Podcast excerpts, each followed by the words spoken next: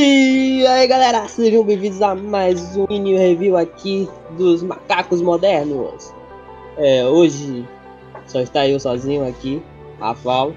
E hoje, como vocês já puderam ver pelo título, eu vou fazer aqui minha review de Boku no Hero da quinta temporada que está lançando. Obviamente esse, esse podcast é, vai ter spoilers, então se você não assistiu, assista e volte aqui. E é isso. Bora lá! Bem, hoje eu vou estar tá falando sobre os episódios 1 e 2, porque o episódio 1 foi mais uma recapitulação. O episódio 1 ele não mostrou muita coisa, somente um treino da Turma A versus Big 3 da Way, que foi mais na verdade a Nejiri e o Tamaki, que o Million, como caso você não se lembre, perdeu os poderes na, na última saga. É, o interessante desse treino, assim, uma simulação, né? Foi que mostra que o. A turma A tá evoluindo com, com seus, no uso dos seus poderes. Tanto é que eles, na da última vez, perderam a turma. Foi a turma inteira. Foi a turma inteira. Acho que foi. A turma inteira contra o Miriam. E perderam, né? Mas temos que levar em conta que ele tinha os poderes lá e tal. E dessa vez só estava os outros dois participantes, os outros dois integrantes do, do Big Tree. Ele, ele também participou, mas ele estava mais só para atrapalhar o, a turma, assim, digamos. Outra, uma parte, outra parte, na verdade, interessante que teve nesse episódio foi essa parte assim foi que o na parte que o Midoriya ele foi dar o último golpe final no Tamaki, mas o Tamaki ser um, um amigo dele assim, né? Ele acabou que não, na hora de dar o golpe final ele não, não conseguiu. E o Tamaki é, o, Tam, o Tamaki aproveitando essa brecha que o Midoriya é, fez miseravelmente, ele, ele contra-atacou o Midoriya. Tanto é que ele falou, pô, amém, eu sou seu amigo, mas nesse momento eu sou um vilão. Isso é, isso é interessante porque se no futuro, caso algum colega assim do Midoriya é, vá, digamos, por lado dos vilões, ele pode ter uma pequena chance ali de fraquejar, né? Mas temos que ver aí. O que realmente mais chamou a atenção nesse episódio foi a prévia, na verdade, assim, do episódio seguinte que é o episódio 2. E que essa, na prévia mostrou ali o Hawks parecendo dando assim um, um, parece mostrando ser tipo um agente duplo, mas não deixou claro se ele tipo colava com os vilões ou se tava com, com os heróis e tal. Só mostrou ali que ele tava tendo, digamos, um acordo assim com o W. E aproveitando esse gancho do segundo episódio, né? Eu já vou, já vou falando logo sobre ele. Que no segundo episódio ele já entregou algumas coisas assim mais interessantes. Ele mostra inicialmente o Hawks falando do, um acordo com o vilão W, mas depois é mostrado realmente que ele estava se infiltrando na união dos vilões ali, sendo tipo um agente duplo surgindo as mãos. E também é, uma coisa interessante é que mostrou um pouco ali da infância dele. Ele salvou um pessoal que tá no ônibus e tal, quando ainda era guri e acabou vindo os caras e começou a treinar ele desde guri para ser um herói. Tanto que ele atualmente é o top 1. É, além disso, do, do, de mostrar ali o Hulk sendo começando a ser um agente duplo, também mostrou o início de uma tentativa de reconciliação familiar do Endeavor. É, mostrando que ele realmente agora quer cuidar sim, fazer a coisa certa com a família quer, tipo, é, consertar as coisas. Que agora que ele sentiu o que é ser o número um, o peso que é ser o número um, né? O, o number one, como eles falam. Ele, tipo, começou a sentir que queria garantir o futuro deles. Que no caso são seus próprios filhos, né? Então, o Todoroki, é, na verdade, resumidamente aqui, ele Endeavor, tipo, chegou para um jantar e acabou que o segundo filho mais velho dele, se não me engano, é o segundo filho mais velho dele, não, não, digamos, foi um pouco averso a tentar perdoar ele, sabe? Acabou ali que ele se irritou, tal, tal, não sei o que.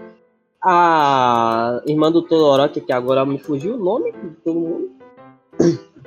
fugiu o nome de todo mundo. É, ela tava ali tentando fazer uma reconciliação entre o pai e o resto da família. E o Todoroki, que na verdade mostrou um ponto bem interessante, que é a parte quando ele pergunta é, o que, que ele vai ser, é, o que, que ele vai querer ser daqui para frente, mostrando que ele não consegue perdoar, mas é capaz futuramente dar uma chance pro próprio pai. É, foi, foi um, tipo, um desenvolvimento de relacionamento assim que é, interessante, digamos assim, né, nesse episódio. Esse episódio foi tudo interessante. Então vocês vão ouvir eu falando essa palavra muitas vezes. Depois disso, as câmeras voltam para o nosso protagonista, o Midoriya, que é, mostra um sonho que, tipo, foi ali meio que causado pelo. Meio não, na verdade foi causado pelo poder do One for All, né? Onde ele consegue visualizar os antigos portador, portadores da individualidade e também ver a história ali, um, tem um, um vislumbre da história do portador original com o, o irmão do Alforon. E quem não lembra é o vilãozão que o All Might enfrentou. Então, nessa parte é interessante ver que o Midoriya não, não consegue quer dizer, não tem, na verdade, sua forma completa no sonho, pois ele possui apenas 20% do seu poder. Ele apenas tem pequenas partes do corpo ali, né? Um pouco acima do nariz e um pouco é, alguma parte da mão assim direita. E que faz também o portador original alertar ele, é, falando que ele já passou do ponto de singularidade, que eu não tenho informações, é, sobre o que é isso, pelo menos isso já foi citado anteriormente, eu não me recordo. E também, como eu não estou acompanhando o mangá assim, eu estou, quero tomar em primeira mão no, no anime, eu também não tenho informações do, do que vai acontecer futuramente. Mas eu posso deduzir que. Quer dizer, eu não tô, eu, eu tô é, relembrando que eu não tô confirmando nada aqui. Eu tô deduzindo que talvez é, nesse arco assim, digamos, possa. É, o Midoriya possa começar a tipo. É, como é que eu digamos, ter acesso aos poderes do antigo portadores do do do do One for All. E para quem não lembra, o One for All é a individualidade que é capaz de passar individualidades adiante. É, então, cultivando mais o, os poderes a cada geração. Então, com esses, com esses pontos em questão aí, é possivelmente podemos ter os vislumbres do, do Midoriya ou mesmo do passado, né, dos outros portadores, ter um vislumbre do que são os poderes dele, ou até mesmo Midoriya conseguir ter acesso a esses poderes, né?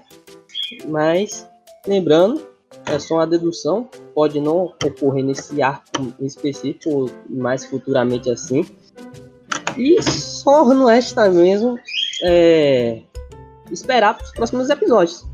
Ah, outro ponto interessante também é que tem alguns alguns portadores passados, é, digamos assim, não, não tiveram sua aparência totalmente revelada. Então, ele, não sei se isso é causado por Midoriya não ter completo completo controle do poder ou se é por algum outro motivo, mas é, tem, se não me engano, acho que são três ou é dois que não tem, teve sua aparência revelada ainda totalmente mas podemos ter uns vislumbres, uns vislumbre deles assim.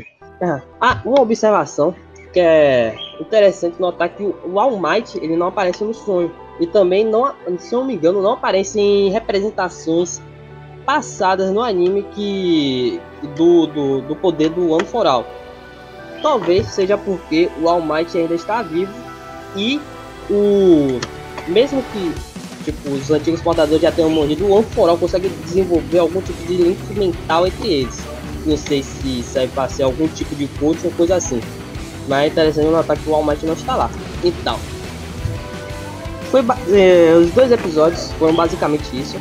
É, minha opinião final sobre os dois primeiros episódios que foram muito bons, principalmente o segundo, porque mostrou certas origens de personagens secundários, que é o Hawks, que eu, eu gostei bastante desse personagem, sabe? Acho o poder dele bem interessante, assim, digamos, o design dele. E também desenvolvendo o relacionamento de outros, que no caso foi o que aconteceu com o Ede avô e a própria família. E também mostrando a lasca da origem dos antigos do, do, dos antigos portadores do Oforal, mais específico o, o digamos o portador zero, que é o, o, o, o portador de origem do Oforal. Resumidamente, foram dois episódios muito da hora. E é isso. Vou terminando esse podcast por aqui. É, obrigado a quem assistiu até aqui. Valeu, falou. A falsa indo.